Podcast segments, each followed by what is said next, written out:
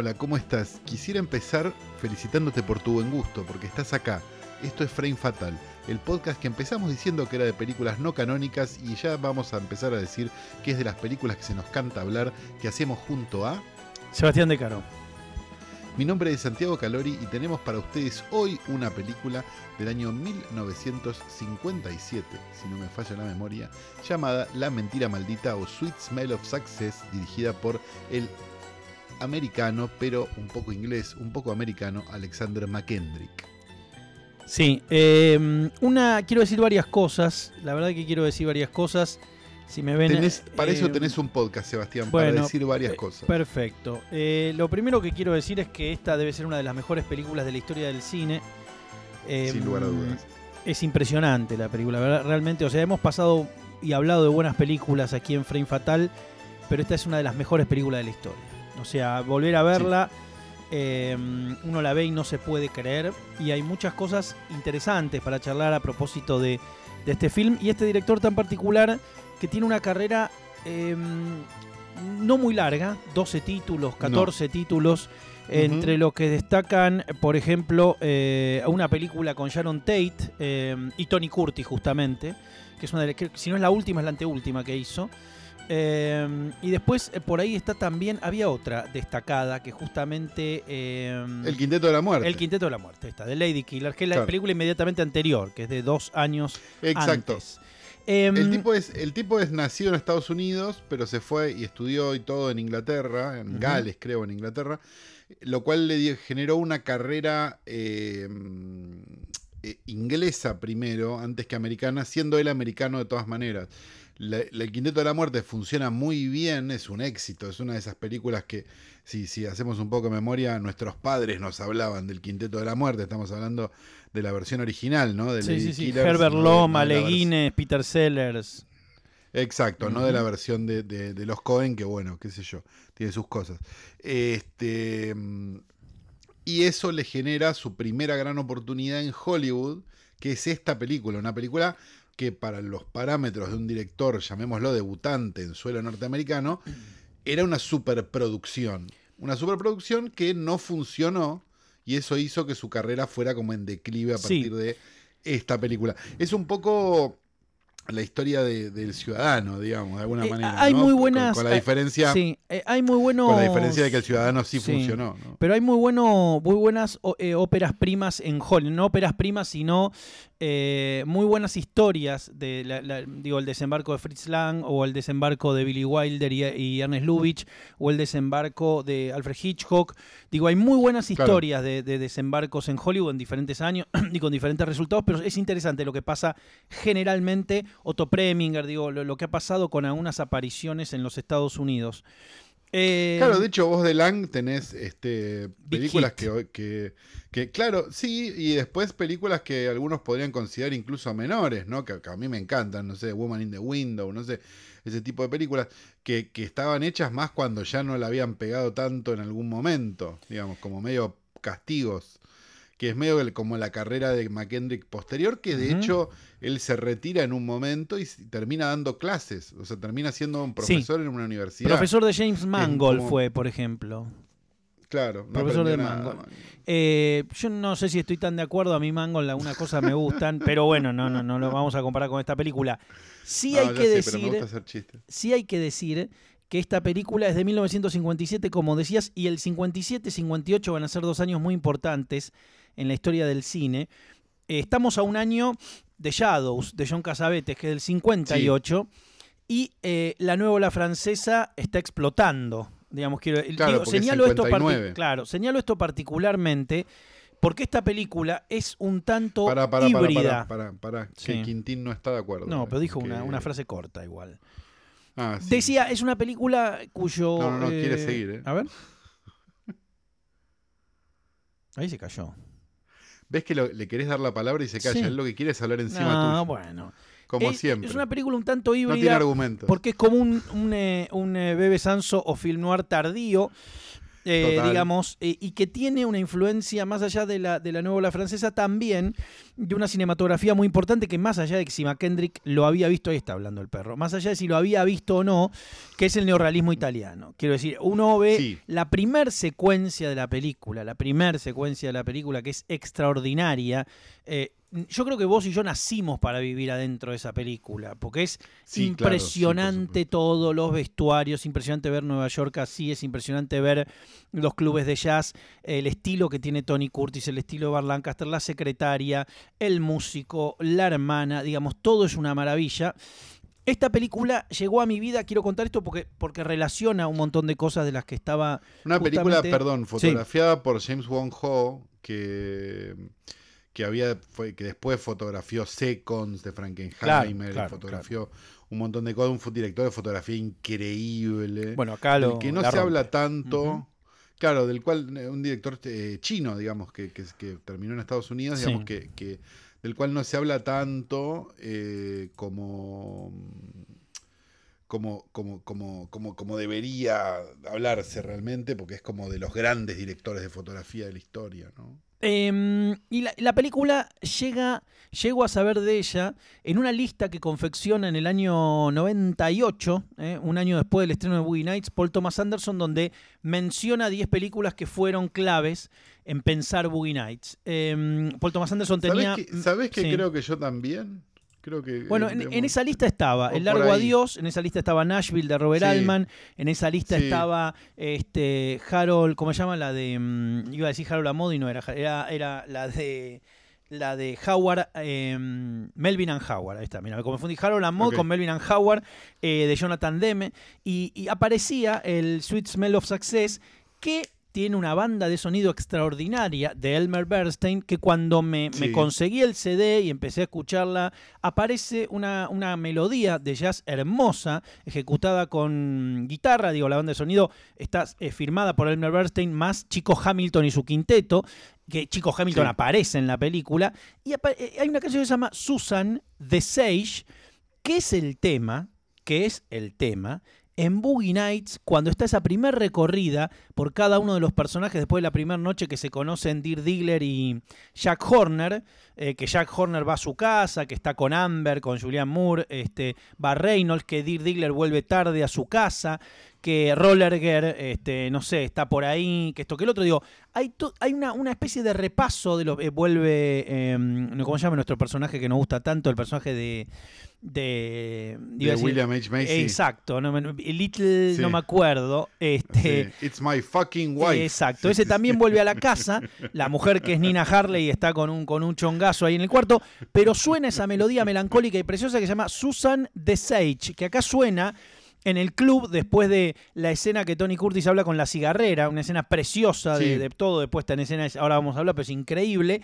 Y ahí aparece el personaje del guitarrista tocando esa melodía, ¿no? Que está filmada también, como decíamos, por Chico Hamilton.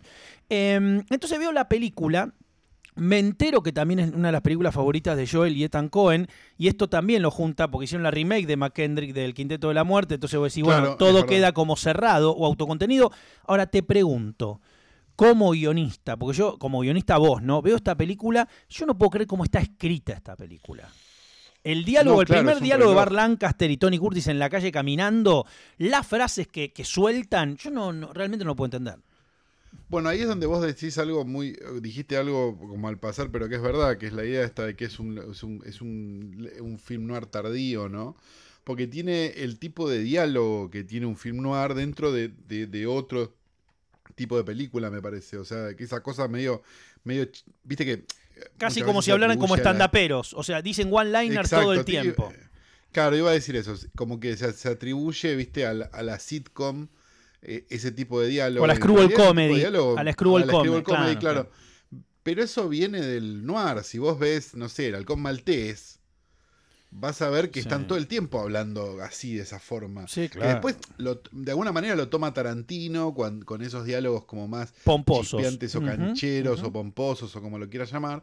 Este, pero, pero, viene para mí del noir siempre.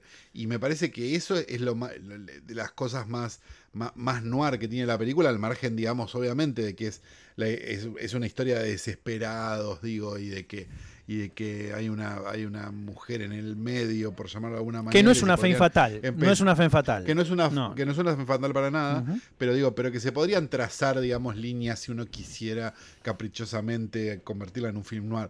Este, pero, pero me parece que, que lo que más no- lo, lo más noir que tiene, digamos, además de que, de que pasa de noche y de que pasa en una ciudad. Todo muy y de a pie, en todo un- muy de a pie también, ¿no? Las de, Todo walking pie, distance, todos van caminando, digo, hay una cosa. No, y digo, y además, como una cosa de que pasa, pasa en una ciudad, digamos, en un costado de la ciudad, como más, si querés, eh, ¿cómo llamarlo? Como, como más. eh, eh, me, sale, me sale en inglés el término, me siento esos boludos que piensan en Y inglés. decilo, pero- ya está, pero a esta altura, capítulo dicen- Viste 720. que se suele decir de underbelly, viste que le dicen, como, Sí. como en las entrañas, ahí está, no me salía. Eh, de, de- de- de cierto mundo, de, de cierta ciudad, de cierta sordidez y demás, que, que, que sí, claro, es, es un film noir eh, tardío y honorario. me Bueno, decir, eh, dentro ¿no? de la nueva de, de la, de la novela vague está, por ejemplo, Disparen sobre el pianista, que es una Claro. adaptación de una, de, un- de una novela noir este, por Truffaut, o uno podría decir que Sin Aliento tiene mucho juego con, con el noir también. Entonces digo, hay algo en ese sentido un poco que, que ahí el, el- el paralelo queda trazado. Digo, a ver, McKendrick es obvio que, que vio, digo, más allá de que es europeo, digo, está al tanto de un montón de cosas. Uno ve el prólogo de esta película o cómo está mostrada la ciudad, la preocupación porque la profundidad de campo muestre la vida y personas, entre comillas, reales. Digo, esa, esa primera escena donde Curtis, después que cae el periódico, agarra el diario y se va como a tomar un, un café, no sé, no me acuerdo qué toma ahí en el barcito al paso. Digo, la búsqueda de lo que son las caras de los que tiene alrededor o cómo está contado es Sí. súper, súper eh, eh, nuevo la francesa. Digo, la, ¿no? Bueno, Como- y si querés hacer una. Si querés hacer la reversa, también me da la sensación de que Louis Mal vio esta película Claro, claro, para claro. después filmar a, a- a, mm, Jean Moretes, a Jean En perdón, para el Calzo. En, en- en los exteriores de Ascensor para el Claro, claro, sí, sin claro, duda, que es del año siguiente. Bueno, y, el, y no, no, no, perdón, perdón, y la ahí. presencia del jazz, También- digo, la, eh, Miles Davis, La presencia porque del el otro jazz, que íbamos a decir es que Kind of Blue está por salir y acá está el, mundo de los clubes de jazz y, y Mel va, va a llevarlo eh, a, a Miles Davis cuando esté, va, va a grabar en una sesión ese disco increíble que es la banda de sonido de Asesor para el Cadalso, ¿no? Exacto. Y me- también una cosa que hemos hablado muchas veces, ¿no? Y también me parece un, un, un clima de época, ¿no? Porque capaz que Louis Mal no vio eh, Exacto. la mentira maldita, ni, Sí. pero pasó, digo, porque era lo que, lo que lo que salía en ese momento, digamos, ¿no? Son, son, son elucubraciones nuestras, ¿viste? Que quizás no... No, No, pero seguro que no seguro que, que hay un Zeitgeist que, pero que me junta llama ese mucho la momento. Atención sí. eh, digamos, Tony Curtis caminando de noche por una ciudad con un jazz de fondo y después este Jean Moreau caminando por París con un jazz de fondo. Y aparte digo, se ve la oscuridad. un que año es- después, claro, que, que- claro. Sí, exacto. Digo, mostrar un registro muy, muy documental. Y lo otro que me vuelve loco es que esta película está escrita por Ernest Lehman, digo, basada en una no- novela de él eh, eh, eh, con Clifford Odets. Y lo increíble es que Lehman escribió Norby Norwest, por ejemplo. Claro, sí, Lehman es, sí, exacto. Lehman es el que está en North by Northwest y de. mm, Esperá, y de, de- Otro de- hit. de- no, de, un no hit, justamente. De, mm, de Trama Macabra también. De Family Plot, de Alfred Hitchcock. Sí, y lo exacto. increíble Bueno, además de West Side es Story. estos nombres que, sí, claro, ¿no? estos Pero- nombres que estamos diciendo, Lehman, McKendrick, el mismo Bar Lancaster, digo, si querés que digamos actores no canónicos de esa época, o Tony Curtis también, Sí. no eran, abro comilla, artistas, cierro comilla, como un sistema que hacía películas realmente como, digamos, mucho más parecido Sí, a la dinámica de fabricación exacto, de una cuestión fabril, de repente pela esta obra maestra. O sea, estos tipos escribían con una livian, livia- cuando digo liviandad es con una muñeca, con un, bueno, na- nadie pensó seguramente, che, vamos a hacer una película para cambiar la historia del cine. O sea, y uno No, no, la no, ve y es loco, es una trompada en la cara. A los fanáticos y fanáticas de Mad Men, que aman Mad Men, que les gusta todo ese mundo basado un poco en la literatura de Chiver y que lo- los personajes atrapados en el sistema. y- Esta película es la época en la que transcurre Mad Men. Es y eso. eso. que ven en Mad Sí. Men está ahí. Digo, no, no digo que Tony Curtis y Don Draper, pero todo eso, Pero- eso, pero, pero ahí está. Sí, sí, claro, sí, claro. Y me parece que también tiene algo interesante que después se puede ver en otras películas, que es la idea del personaje desesperado y atrapado a medida que van pasando las cosas. Yo siempre me acuerdo como mucho de, cuando, cuando veo esta película siempre me termino acordando de Calles Salvajes de Scorsese, digamos, Sí, claro. esa noción de que un tipo con una deuda, ¿viste? Y, y que, que, bueno, entonces, Gems, ¿cómo voy a- pero salta en el tiempo. Uncut Gems. claro, sí, sí, sí, sí, sí, exacto, exacto. Digo, Entonces, día de entrenamiento, que es un esquema que, que, digamos que también te, te encanta y que no te digo que Tony Curtis y Bar Lancaster son Ethan Hawke y, y- y Coso, pero hay una, una cuestión con la unidad espacio-tiempo también, sobre todo en la primer larga noche de la película, que va Claro, para que hay acá. como una va- X sí. cantidad de tiempo para hacer determinada cosa y a la vez hay una hay, hay urgencias distintas de lo de y que, que no chocan pero que pero que tampoco van para el mismo lado de los dos protagonistas digamos, digamos, el protagonista es Tony Curtis igual digo pero Claro, pero, fíjate que loco, el protagonista es Tony Curtis. y demás Pero los otros tres personajes, o sea, eh, Bar Lancaster, que es este, este periodista que más o menos maneja la agenda del mundo del jazz, Sí, Curtis un- es su un- manager, un- la hermana y el novio, que es el músico, son como, o sea, todo lo que es el conflicto, nosotros lo estamos viendo siempre de un lugar casi te diría angular. No estamos en el Sí. medio del conflicto. Porque en una película tradicional o en un guion tradicional el protagonista sería el músico y estos serían los enemigos. Pero la película está contada. ¿no? Es como pero se esta es la película de los enemigos no es la película del Exacto, músico. y eso me parece increíble. Y eso es lo que lo hace interesante. Claro, pero porque, porque nosotros estamos, acu- porque noso- nosotros no, porque vemos un montón de cosas, digo, Sí. pero el público que ve películas como, quizás un poco más ve las películas que, que Netflix le pone adelante, está acostumbrado a ver la película del músico y no la película de los enemigos.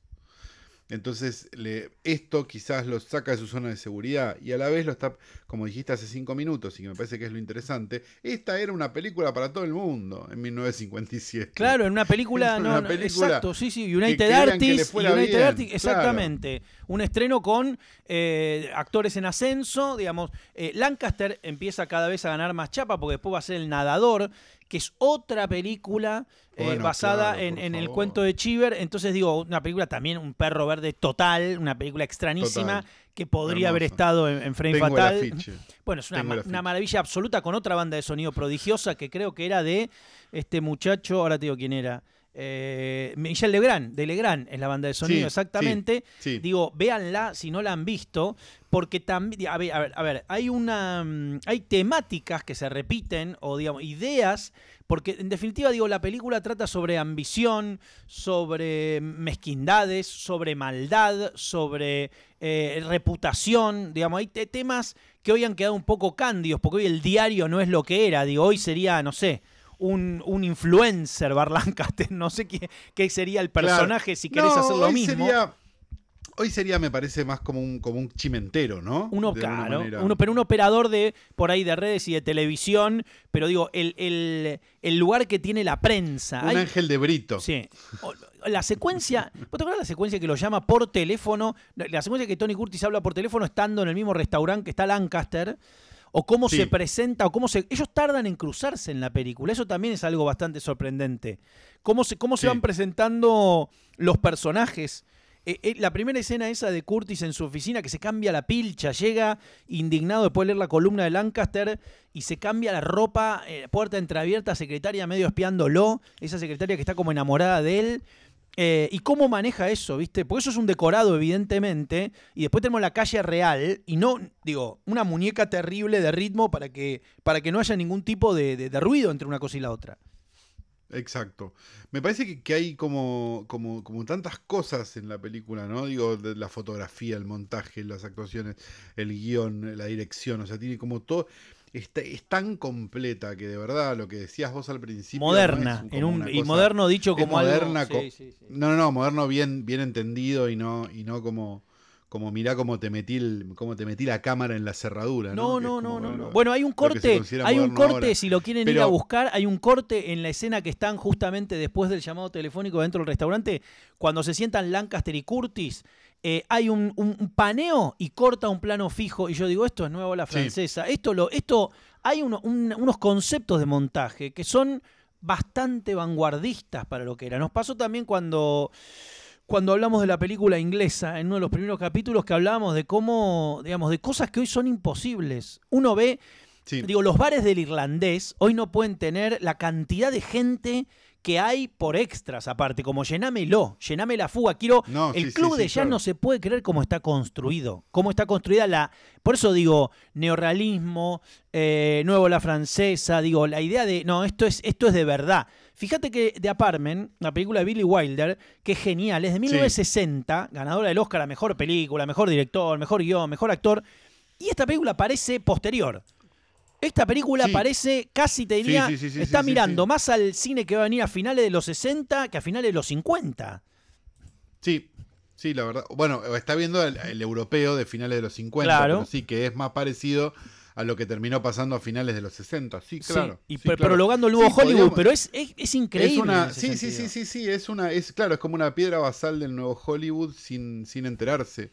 Desde, el- desde adentro del sistema de estudios, digamos, a diferencia, digamos, va, bueno, el nuevo Hollywood también lo fue de alguna manera, pero, pero, pero, mm, pero tiene esa cosa como, como moderna, digamos, pero moderna, porque, porque, porque me parece que la, que la- que la modernidad hoy es entendida como en términos de un dron o, o- o- o- o rearmar todo un bar atrás en 3D para no filmar adentro un bar, ¿no? Y, y en realidad la modernidad es justamente todo lo contrario, ¿no? Es esto. Bueno, hay Es algo, hay un dato increíble, un dato increíble. Es la ¿eh? realidad. La, la- la película está basada en, como decíamos, en una no- novel, en una novela de, de Ernest Una, Lehmann. una novela es una, una novela Una corta. novela en corta, que realmente sí, enví el. Porque me la quise comprar y es bastante cort- cortita si uno la ve. Ahora, la novela fue editada por entregas, tipo. mm, Como se dice, como- exactamente, como, eh, sí, no, no pulp en realidad, porque el pulp no era, no era, no era por entregas, pero. folletín. pero sí, como, eh, folletín. folletín. Fue entre un folletín en Cosmopolitan. Esto no se puede creer. La novela se, se llama originalmente Decímelo Bueno, pero- mañana. pero el- Decime, contámelo pero- mañana se llama. De acuerdo, pero eso también era muy común en aquel momento. Digo, claro, pero hablo, de, hablo pero este, sí, pero mira lo que te entregaba Cosmopolitan. Digo, algo como claro, cuando bueno, hablamos de lo, de lo- paso del tiempo Es un poco más trash. y una historia de este nivel de, de aparte de, es bastante enroscada la historia. Digo, no es una historia Sí, sí, sí, sí, sí, sí. lineal, ¿no? Digamos, este eh, hay algo también muy gracioso en un momento en un diálogo cuando Tony Curtis está hablando con el músico, aparte los nombres de ellos, ¿no? Este eh, Bart Lancaster se llama JJ eh, Ha- Hansacker, Hansecker y el otro se llama Hansecker, eh, este Y el otro es Cindy Falco. Cindy Falco, mira lo que son esos nombres. En un momento le dice al músico, le dice, eh, cuando le dice, no dijimos ni que fumaba marihuana ni que eras un, un, un rojo. Ubicás ese momento que le Sí, dice un comunista. un comunista. sí, sí, sí, sí. Y yo me pareció increíble que apareciera, que aparezca eso, ¿no? Que, ap- que- que aparezca todavía ese, o mejor dicho, que lo pongan en la película ese sentimiento paranoico, eh, peligro rojo, que esto que el otro. Exacto, bueno, estaba justo en, eh, no En el momento. práctica. No en el momento porque había empezado, digamos, eh, a- a- a- en medio en los 40, pero digo, pero todavía no, eh, hasta te diría que empezó en New Hollywood. eh, La paranoia concepto, comunista digamos, seguía. De la paranoia comunista seguía, sí, claro, hasta que se dieron cuenta que los comunistas le podían dar plata y ahí cambió todo para siempre, ¿no? Eh, realmente una maravilla, eh, una película corta además, corta, es una película de Corta, hora y 96 media, minutos, sí, sí. sí. Sí, Eh, yo realmente no, no, no, si no la vieron, eh, esto le, le hablamos al público, yo les diría que vayan, vayan incluso sin miedo, porque no, no es, no- esto no es Hausu, digo, no, no, no, es, eh, no, no, no, no, no. no sé qué decirte, arrebato, digo, no, no, no, o sea, vayan sin miedo, o sea, va- vayan a ver una película bien hecha, o sea, se van a encontrar con un, como me gusta decir a mí, con un Hitchcock con horario, ¿no? No, Digo, una con- maravilla. Con ese tipo No, de película. No, una no, no, maravilla. no van a tener ningún problema de, de- de inseguridad ni inquietud, digamos. Se van a encontrar con algo que está buenísimo. Eh, creo Entonces, que, la verdad que hay que vale sugerir, sugerir también verla de la mejor manera posible, con la mejor Sí. definición posible, porque es preciosa la película. Precioso, Los exteriores de las noches, todo, por eso, es impresionante, impresionante. Verla, si la, obviamente la van a ver en una tele, digo, supongo la gran mayoría, este, de, de verla en una tele, apagar todas las luces, pues es una película sí, sí, sí. muy en blanco y negro, digamos, literal, ¿no? Digamos, una película muy oscura, entonces eh, también es, es bueno tratar de, de tener la menor cantidad de iluminación que te, que te arruine eso que estás viendo justamente. Y si vas a ver una película en blanco y negro, tomate un rato y calibrar, la, el televisor, o sea, sé que el que no fliqueen, no o sea, los negros. Claro, que el negro sea lo más negro posible, bajarlo Contrastarlo, hasta que, claro. hasta exacto, hasta que el contraste te dé negro real y ahí va a ser mucho mejor siempre. Obviamente no no no no le bajes todo el brillo, sino No, no, contrastá. no, claro. Esto porque si no Eh, van a decir, me mandaron a ver la película, es una película toda negra, como huele el guante, la tapa de, De Spinal Tap. De, de Spinal Tap, y no era la idea, ¿no? Em, la historia es muy, muy simple, en realidad, digamos, lo que es complejo son los vínculos de los personajes. Hay un, un, eh, un manager de, de artistas, hay un escritor como que es Bart Lancaster en una columna de un diario, digamos, que se dedica a poner y sacar músicos de algún lugar, una especie de crítico muy afamado.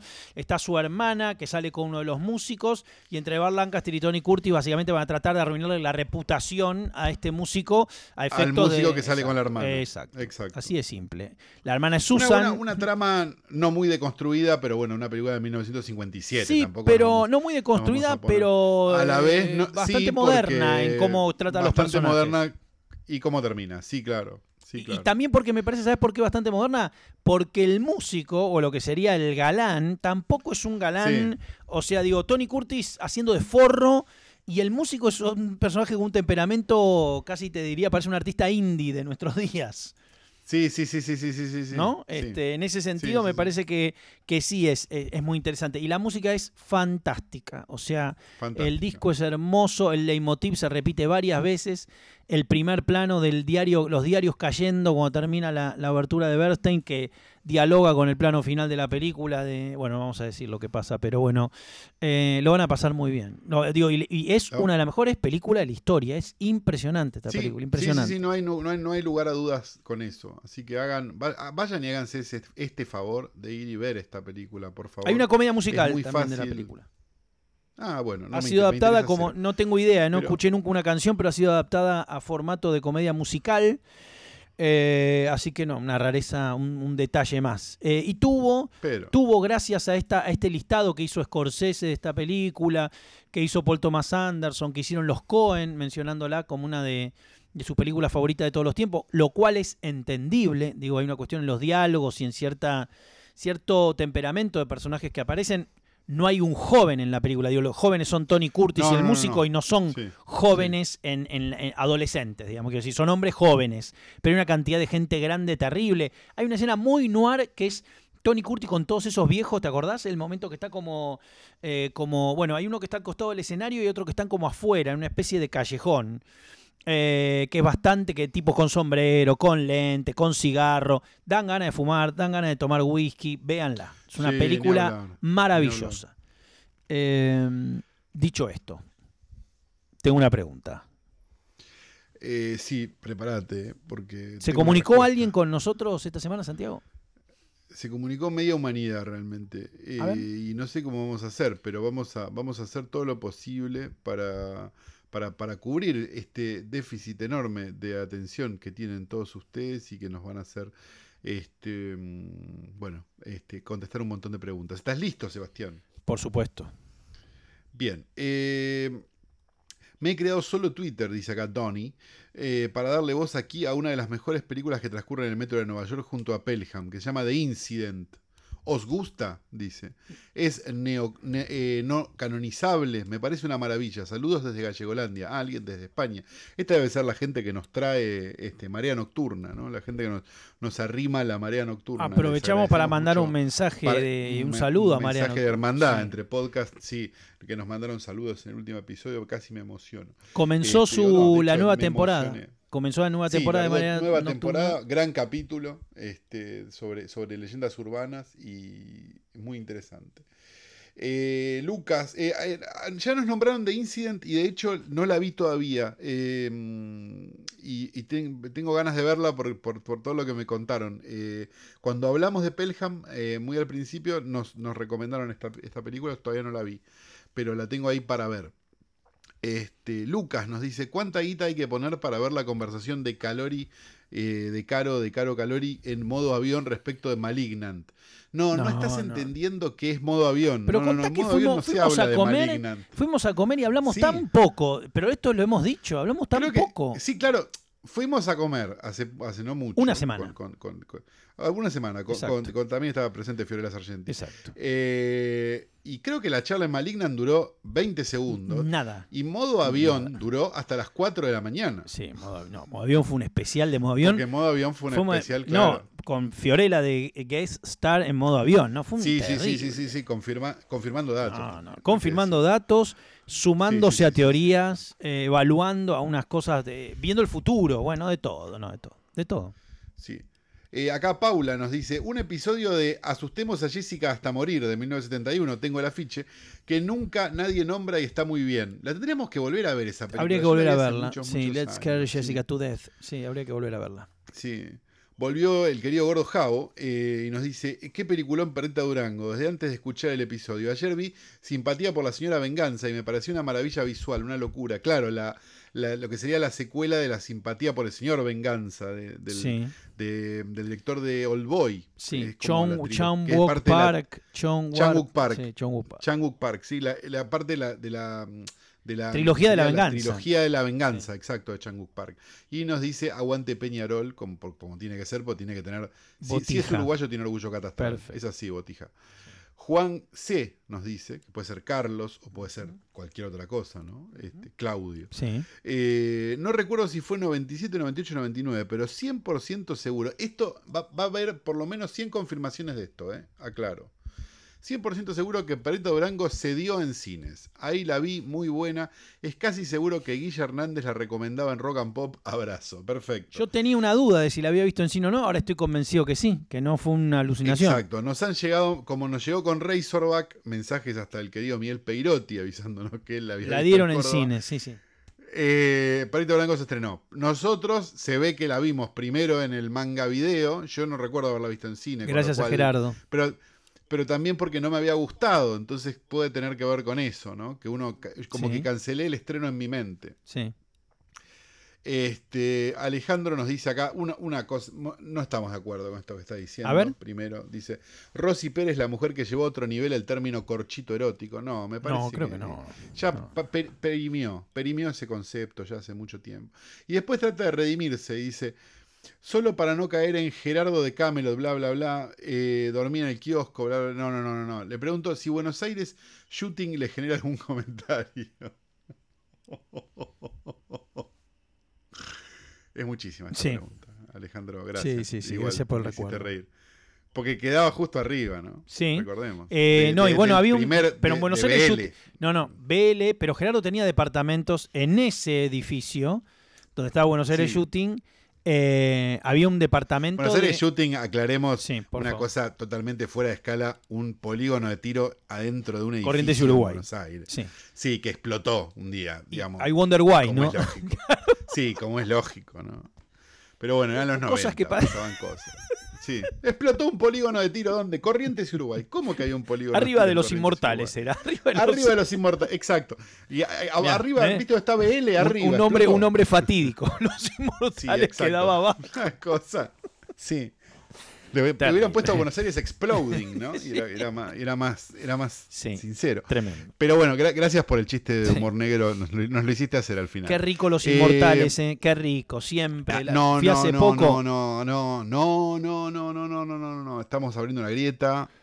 ¿Por qué? No. No se puede hablar de pizza, no se puede. No, no, no, no, no, porque no se puede hablar bien de los inmortales. Porque van a empezar. Es que, ¿Cómo no se puede hablar bien de los inmortales? Es, es queso nadando en salsa. Eso no es pizza, viejo. Los una sopa de tomate. loco? Con, islas de queso. ¿No te gustan los inmortales? No, pre prefiero, Papi, ¿no prefiero te gustan los antes que los inmortales. No, no, estás loco. No estás demenciado. Estás Me demenciado. UG y no, estás apóstrofe S los nudillos antes de comer. Estás demenciado, hermano. Estás, estás ido de la realidad. Estás insano. No, no, no, no, no. No, no, no, no. No. Estoy muy seguro de esto. No te ¿eh? gustan es de los inmortales. Seguro. No te gustan lo, la pizza de piedra de los inmortales. Prefiero que venga un perro y me cague en la cara No, antes de comer los no, inmortales. no, está loco. Bueno, esto lo está diciendo Calori, ¿eh? Porque yo voy a los inmortales, Sí. fui la semana pasada. No, no, no, anda, anda. Listo, estás en todo tu derecho. listo. Pero tenés guerrina enfrente. Vos sos pelotudo que vas a los inmortales. bueno, ¿Qué te pasó? porque había una foto de Julio te de Caro. de Los cabeza de bebé? Bueno, Ah, bueno, tenés un interés familiar, puede ser. Ahí sí te la tomo. Pero si no, no tiene sentido. no, a mí me gusta mucho Los Inmortales. No estoy diciendo que mejor que Garrine, estoy diciendo que me gusta mucho. Ah, ah, ya te cagaste todo. ¿no? Sí. Te cagaste, te Sí. pusieron, te pusieron a papá adelante y te cagaste todo. Sí. Pero no Uy, no me pongas Uy arriba a los inmortales, hermano. Yo te juro que me, me prefiero, boludo. Bueno, no sé. está bien, bueno, mucho bueno, que no bueno. También. ¿no? Creo que desde que era adolescente, pero, sí, claro. pero bueno. Bueno, Paul nos dice, gracias por el podcast, aprendo y me divierto mucho con ustedes. Bueno, gracias. Algunas pelis las que estoy revisitando con una nueva mirada, algunas pelis las estoy revisitando, perdón, estoy diciendo mal yo, con una nueva mirada y otras las descubrí gracias a ustedes. Bueno, es la idea. Sí.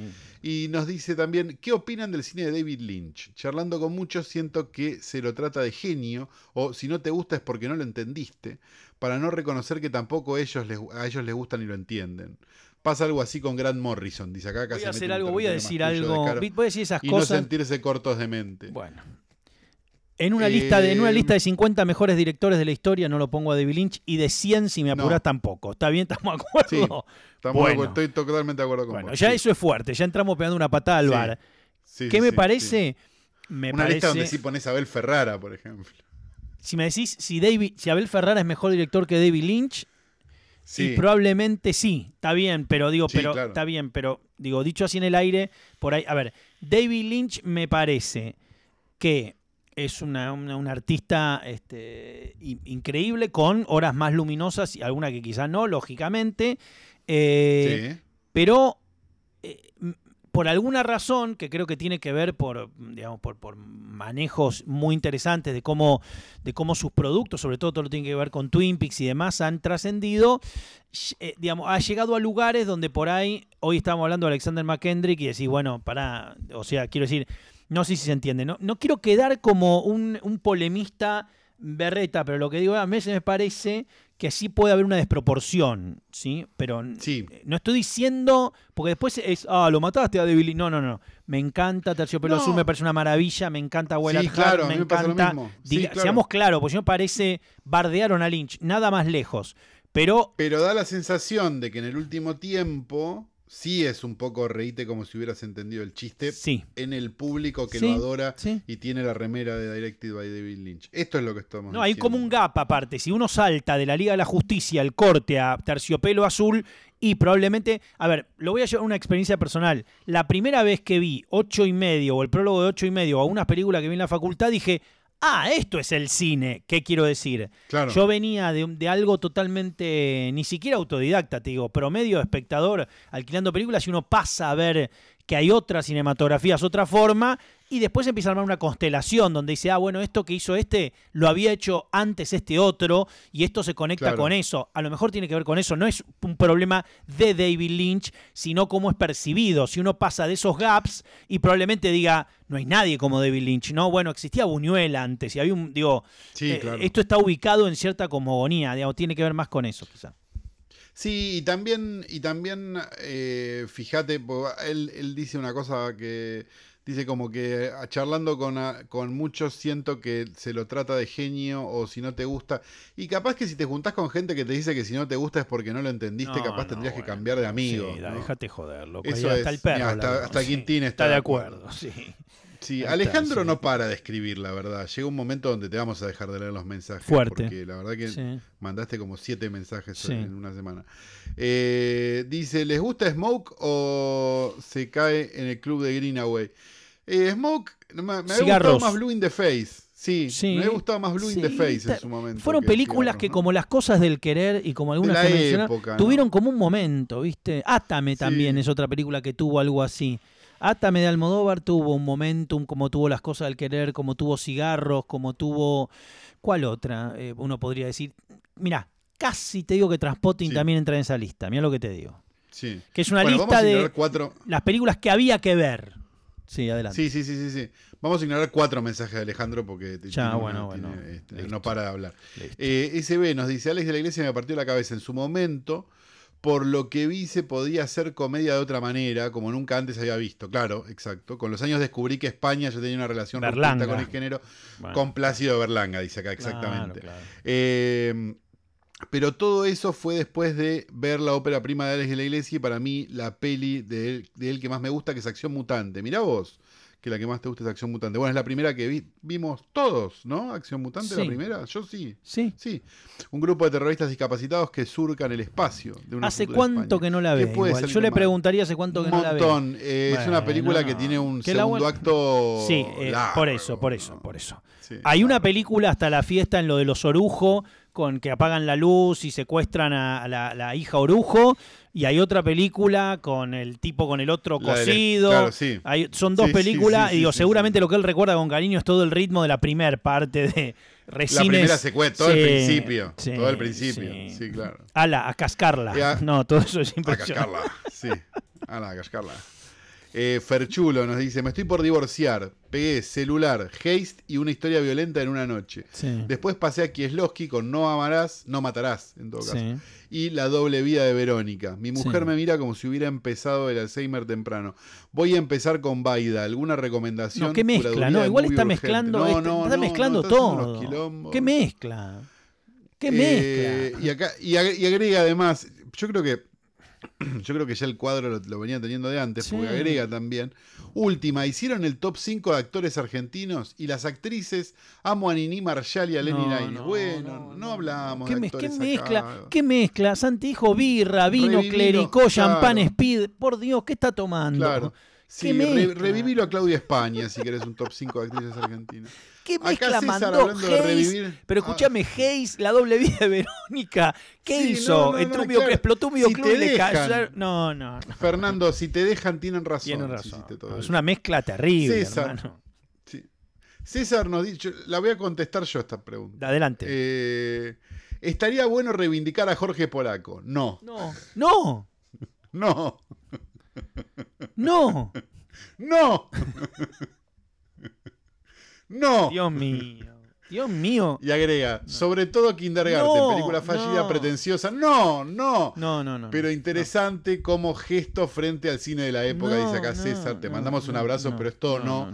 No. Eh, existe John Water, no hace falta que, existía, que existiera Jorge Polaco. Sí, no. César nos dice, Sebastián y Santiago, agradecerles. A mí, habla como, como periodista deportivo. Me encanta. Por Decirte, recomendar Possession y Bunny Sí. Lake. Decirte que tu partido, ¿no? felicitarte, Santi. Este domingo. Sí.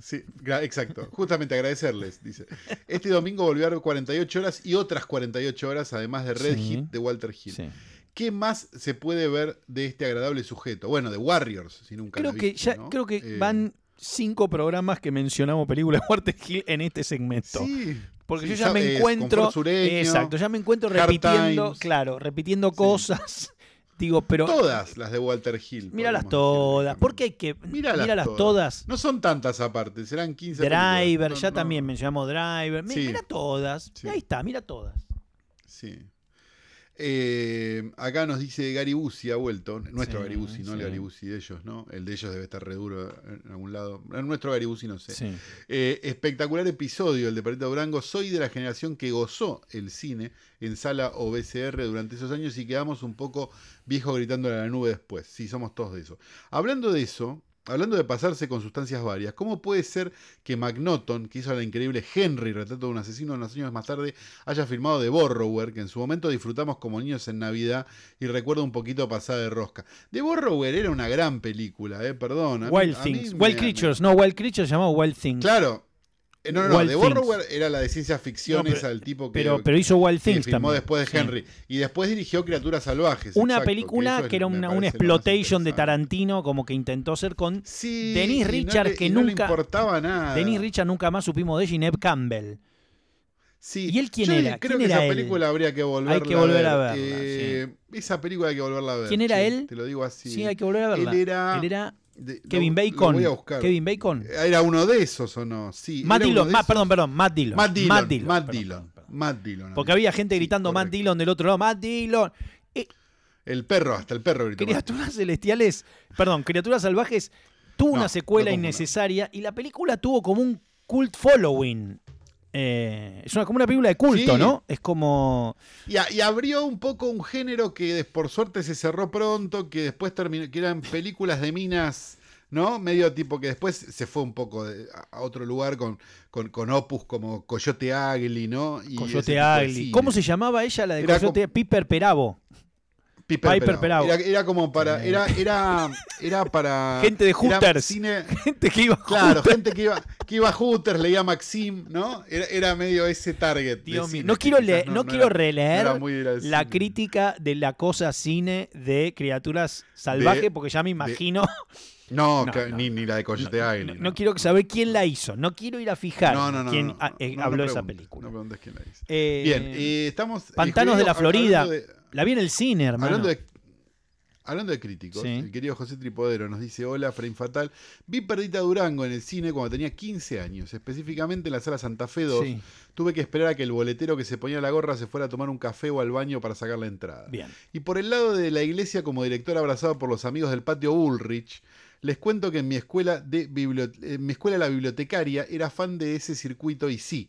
Alex de la iglesia era para ella un autor. Recuerdo que comentaba la comunidad como si fuera una de Yang Shimu. Yo creo que te- de- de- después de ocho, post 800 balas, crimen perfecto, esa es la época, ¿no? De Patio Bullrich. Sí. Esa sí, es la yo creo que sí, está por ahí. ¿Sabes Sí, cuál vi en el Patio La Bullrich? comunidad, te diría. ¿Sabes la cuál- comunidad fue para mí. ¿Sabes cuál vi Que, la- que es como la que se puede, que es la que se puede medio decir, parece una de Almodóvar. La a ver ¿no? con mi tía, Digamos. claro, esa onda. Escucha, ¿sabes cuál vi en el Patio Bullrich? Que es otra película que explícame por qué fue un hit y tuvo un momento. Arthur 2 vi yo en el Patio No, Bullrich. escucha, no te voy a tirar un título que vas a decir que la- lo vimos todos y todos fuimos al cine a verla y quiero que me expliquen por qué nos llevaron siendo niños a ver esto. Los fabulosos Baker Boys, querido. Es una película que no es para gente. Infantil. Pero a mí me llevaron a ver Los Sí. fabulosos Baker Boys. Eh, ¿Cómo terminé viendo Los fabulosos Baker Boys? ¿Por qué le fue bien a Los fabulosos Baker Boys? Bueno, por ella, por ellos, época. porque dos No sé. hermanos reales, los hermanos Bridges, Bob Bridges y Jeff Bridges y Sí. Michelle Pfeiffer como nunca, básicamente. Es eso, cantando no, arriba de un piano. Pero aburridísima. Aburridísima, hermano. ¿Por Sí. qué fui a ver los fabulosos Baker Boys? Agreguémosla en la lista de la fiesta de Babette. porque fabulosos Baker Boys. Todos los capítulos.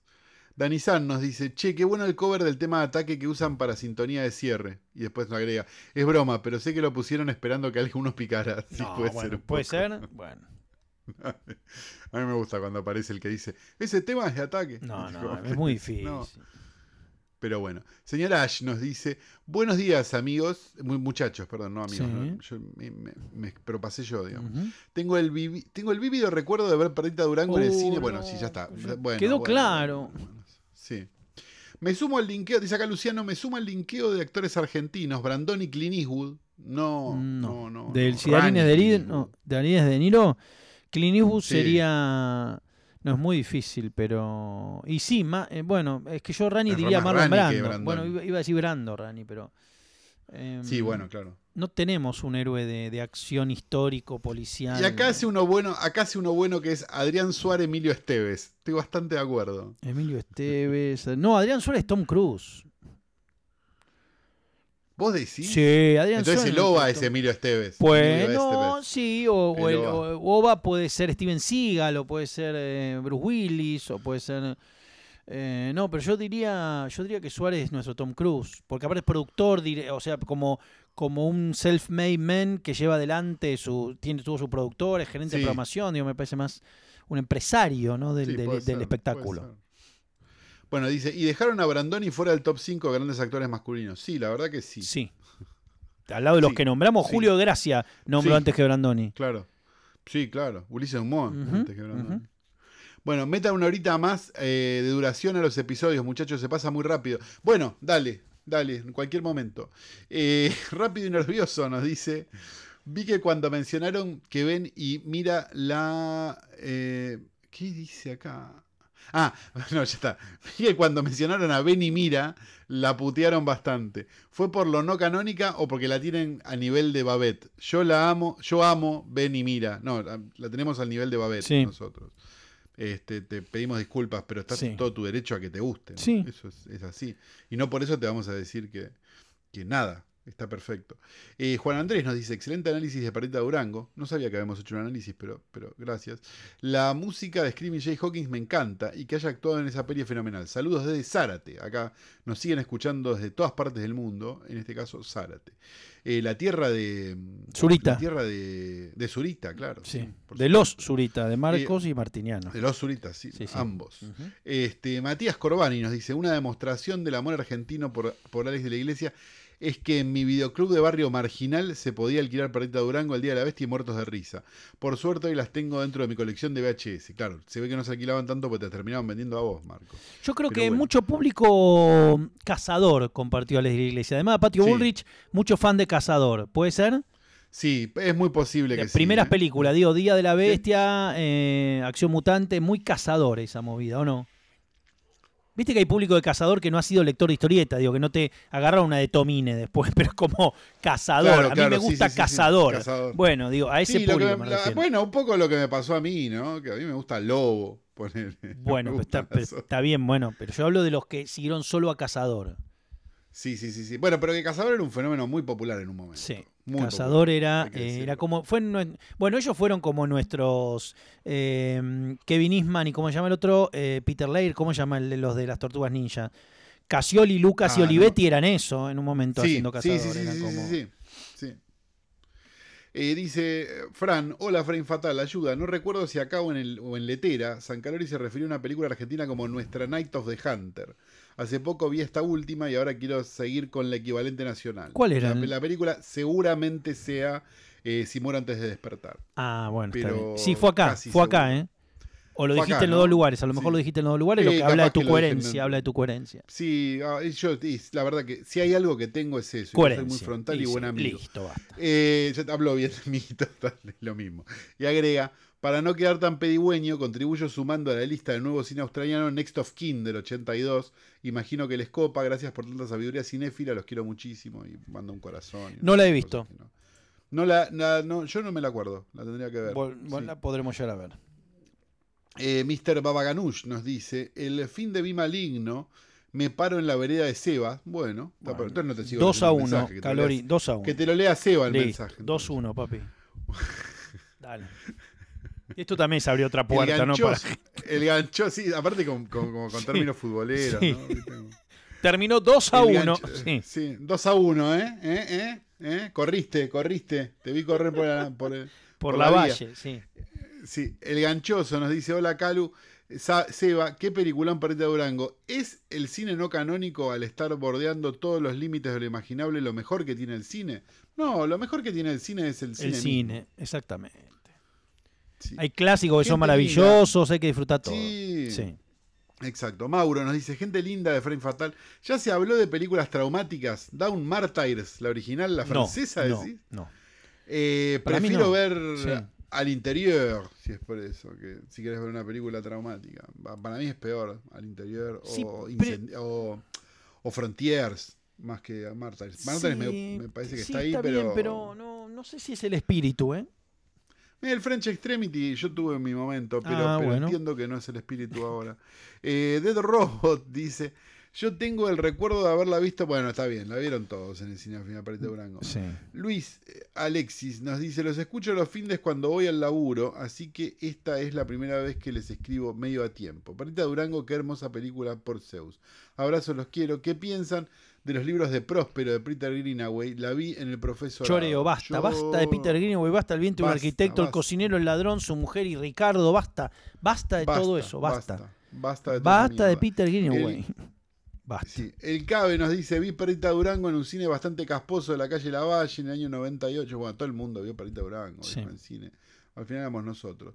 Este, acá el querido Maumito nos dice, necesito un muerto al llegar, que fue la primera película VHS que alquilé recomendada por el locador. La remake. ya no teníamos a un Calo y a, sí, y a mi tocayo que nos dijeran, Película- dale boludo, alquilala. Película con Dennis Quaid.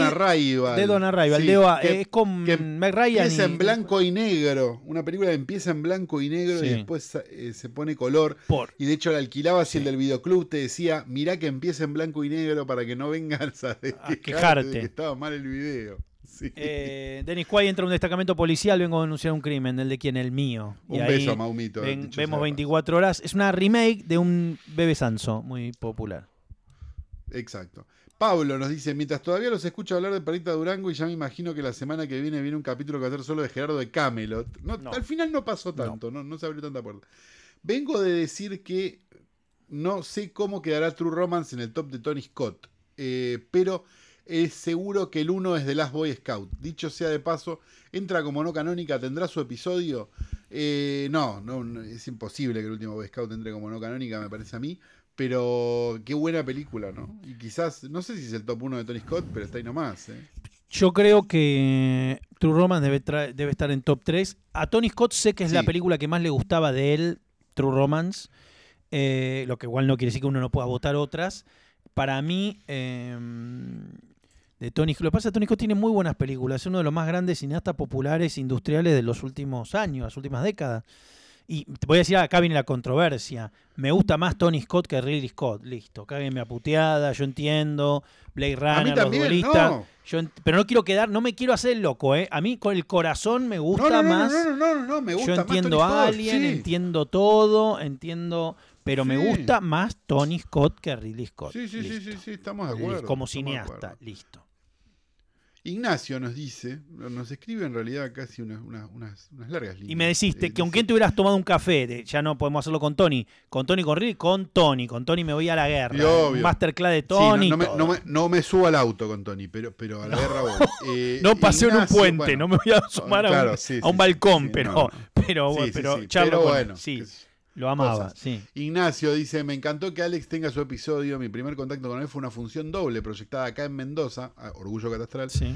con El Día de la Bestia y justamente Perita Durango. Cuando salí del cine no entendí nada. Lo único que sabía era que había quedado fascinado. Qué lindo. Dos semanas después me anoté en mi primer curso de cine Muy y desde bien. entonces no paré. Y ahora mi nombre es Sería Damián Cifrón. frame- Ahí tendría que haber Sí, terminado. exactamente. Y ahora, y ahora soy, Sí. claro, Andrés Muschietti Eh, me llamo, sí. claro. Sería mucho pedir un frame fatal con Seba Rostein para hablar de alguna cosa desconocida del directo a video de la Piden Argentina. crossovers. Y va a haber crossovers. puede. De hecho, hay uno. Va a haber crossovers, sí. En algún momento puede haber sorpresas. Sí, Nada sí, más. sí, va a haber crossovers. Ustedes no, no, no se preocupen que nosotros. Sí. Sí. Pero, pero pidan crossovers raros, porque de lo que decimos Piden siempre, crossover, claro, de, de gente con la que hemos de- trabajado. gente con la que hablamos Claro. por teléfono, Sí, claro. claro. No tiene sentido. Pastillero nos dice, buen día mis queridos, quería contarles que pasé por el DVD Club de la calle Junín, sí, donde antes eran los, sí, claro, los canjes, lo que se llamaban los canjes. Y en vidriera hay muchas gemas, me agarra mucha alegría ver gente que todavía se dedica, los recordé en el instante, gracias por esta nueva gozada no canónica. Sí, eh, quedan muy pocos de lo que era, antes era uno al lado del otro, ¿no? Era, era- Dos cuadras eran, dos cuadras. La, y en el medio, la, la- la- digamos, TEA, pero dos cuadras. Para el lado de Córdoba No, claro. y para el lado de Corrientes, dos cuadras. Ayacucho y Exacto. Lavalle.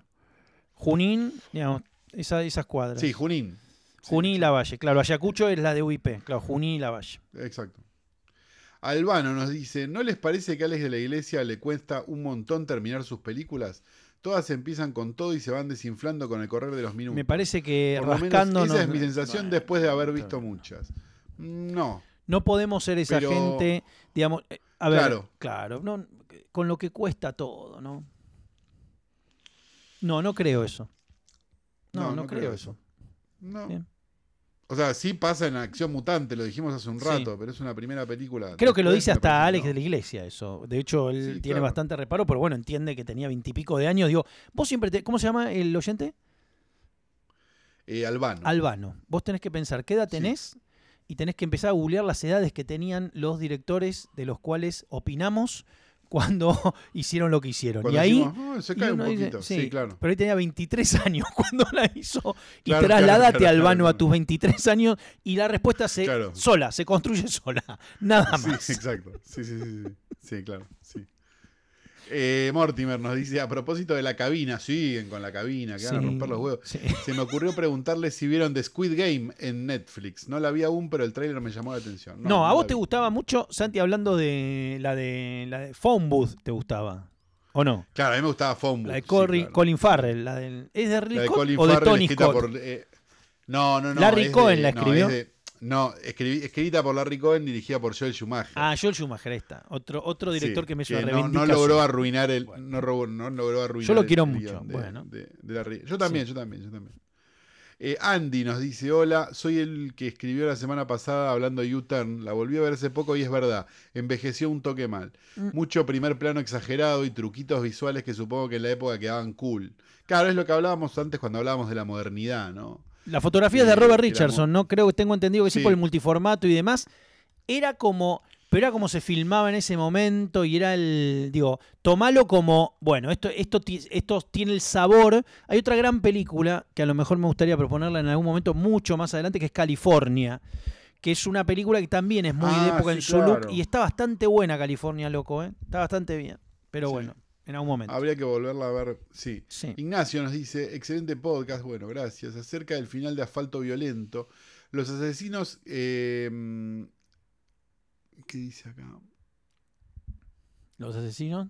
Ah, no se entiende un carajo lo que estás Está diciendo. bien.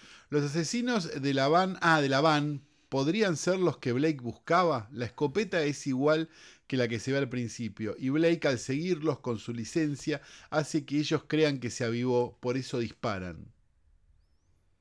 Bueno, lo que pasa es que, claro, es una película, me tengo que... Sí, La tendríamos que ver, claro, de sí, vuelta. otra vez. Puede ser. Sí. Eh, Javi nos dice, escuchando el podcast sobre Perdita, yo tengo el recuerdo en Rosario del afiche, pero bueno, basta, ya está, sí, nos equivocamos, basta. Fui al cine a ver Perdita. Sí, hola, fui al cine.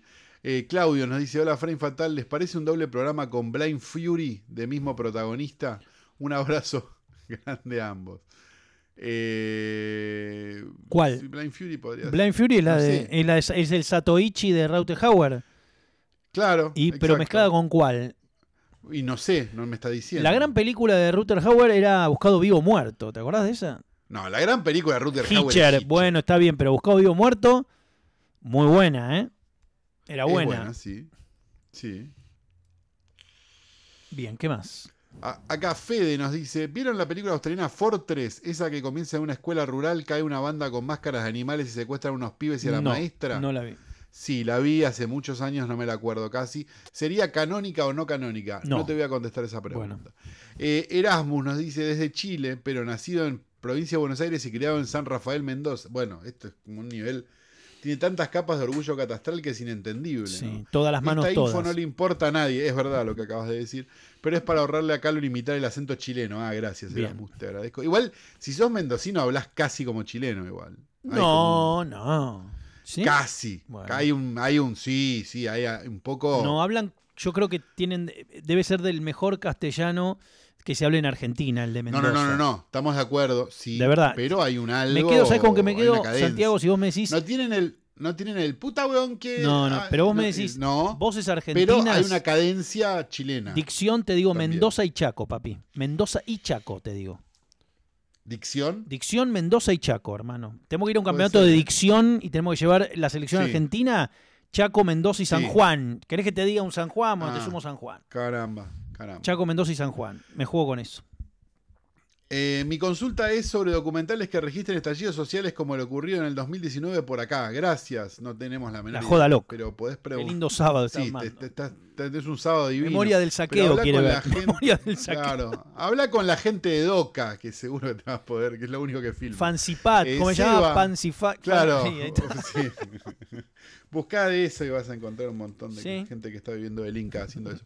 Eh, Seba nos dice, queridísimo Seba y Calo, antes que nada, buenas días, buenas tardes, buenas noches. Eso es de, de hoy tras noches, Sí. pido disculpas.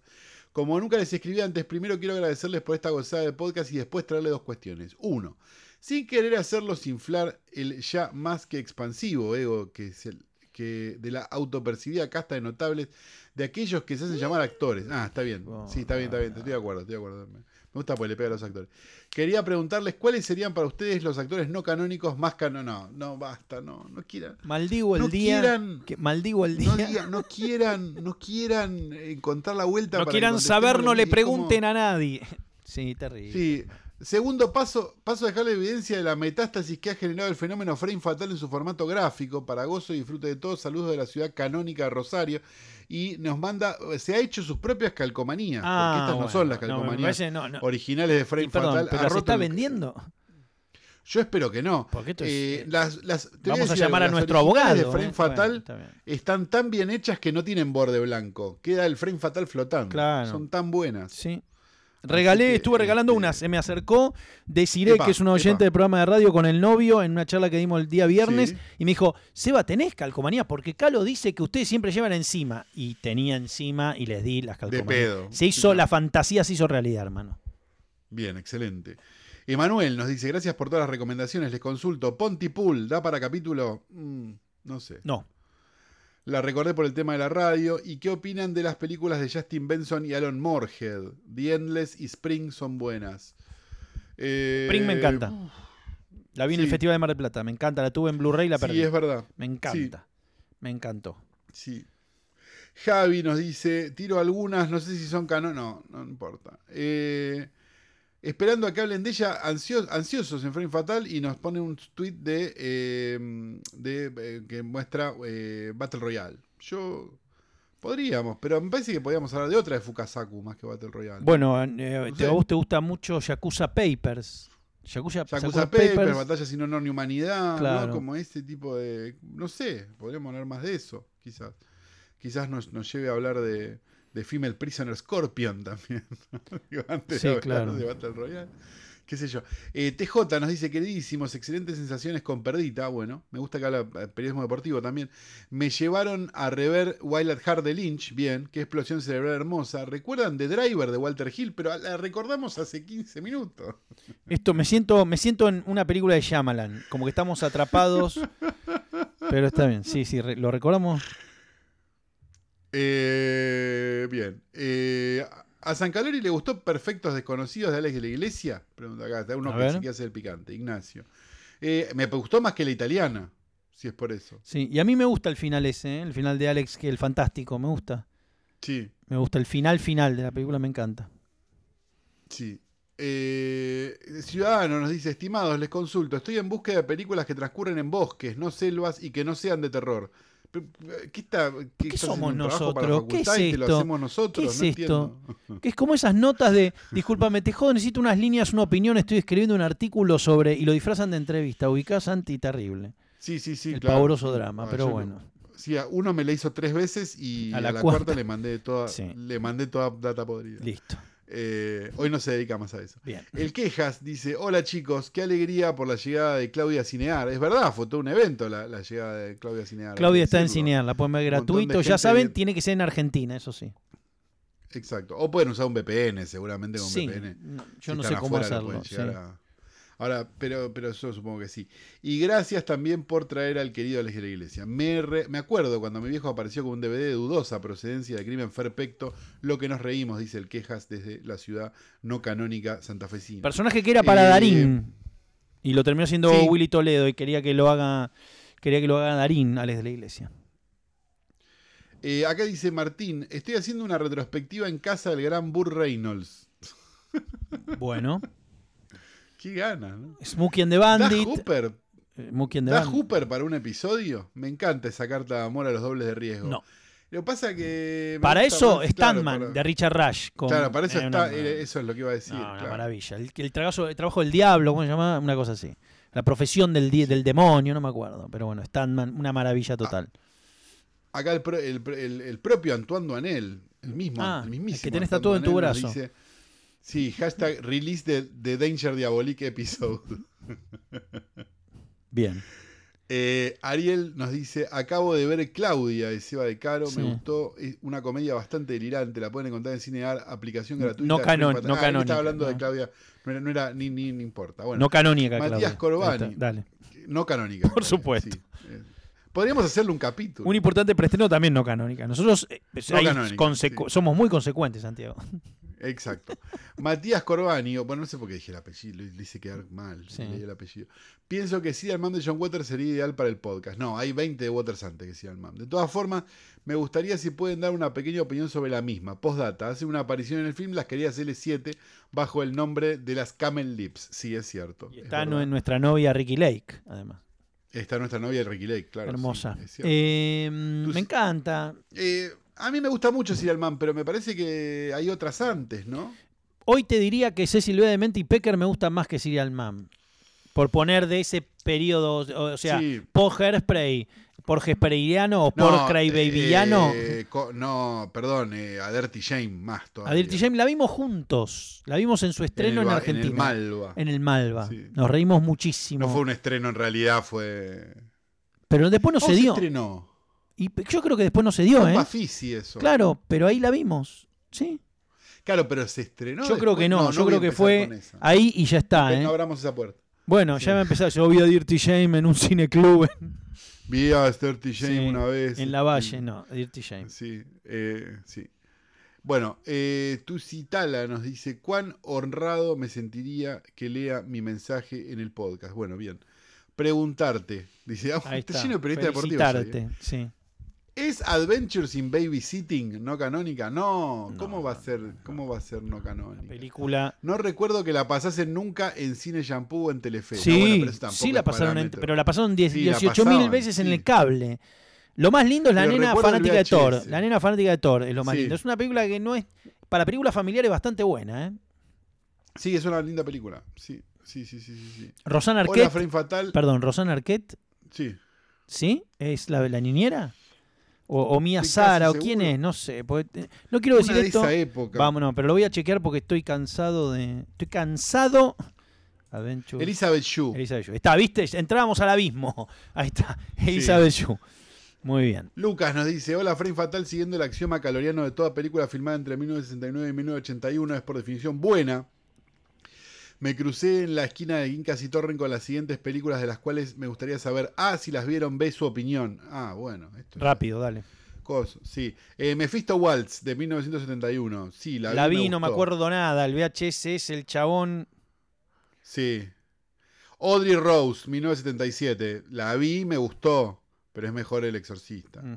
Eh, Daughters of Darkness de 1971, la vi, me gustó, sí. ¿Qué estás? ¿Bajaste películas si querés saber si, si las tenés que ver? Sí, bajá, mirá todas las películas que, que bajes siempre. Eh, Minguito de Merciles nos dice, ¿saben dónde o cómo surge la tendencia de los gialos de poner esos títulos largos y tan evocativos, onda pasos de danza sobre el filo de una navaja? En homenaje a nuestras infancias propongo un episodio hablando de Bingo Bongo. No nos tientes con un episodio de Adriano Chilentano. No, pero no va a ser bingo bongo. Sí, pero no ¿eh? va a ser bingo bongo. Va a ser el filecillo indomable. Sí, El filecillo domado, perdón. sí. O Borsalino. Puede ser señas particulares. Perdón, esto está siendo el episodio más largo. ¿Quedan muchos mensajes? Es muy probable. No, queda un solo mensaje. Adelante, Así que lo voy a adelante, decir rápido. sí. Juan Camilo, mirá, nos dice, queridos saludos de Madrid. Así que viene Sí. obligatoriamente eh, nuestro momento de, ¿no? De, hacer gallegos de mierda. ¿Estamos listos? Sí. Ala. Vamos. Estoy ¡Eh, listo. ala! Ole. Hola. Vale, Ole. vale. Ole. Santiago, vale. Joder, joder. Vale. Bien, tuve la oportunidad de ver El Día de la Bestia en 35 milímetros en la retrospectiva de Alex y la Iglesia que realiza la Filmoteca, presentada por. Santiago Segura. Una verdadera gozada verla en, ver la película en pantalla grande. ¿Qué película no canónica de las que ya mencionan escogerían para verla en un teatro? Solo podría ser una. El intento de imitar el acento colombiano con el grupo dominicano, El Tiburón como ejemplo me partió. Ah, este era el que era, pero la puta madre, este era el que era colombiano. Eh, se vienen planes para un Frame Fatal Live. Eh, Sí, uf, en algún momento sí. tantas preguntas. Y me gustaría Hay ver. chances de un Frame Fatal Live. Sí, y me gustaría Eh, ver. Estamos hablando con, con varios empresarios teatrales de, de renombre, el caso de, de Aldo Funes, viendo si... Luciano Barbellano. A mí me gustaría ver Sí. esta, de Sweet Smell of Success, en pantalla grande. Sí, una mujer poseída. Bien, en pantalla grande. Listo. Bien, y sin más que decir, creo, Sebastián, que no tenemos más mensajes.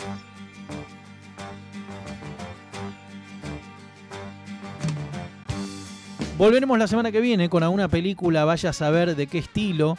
eh, pero seguramente no, no, ya no mencionemos nunca más que es canónico y no canónico porque nos explotaron los huevos. Mi nombre es Sebastián De Caro. El mío es Santiago Calori y nos vemos la semana que viene.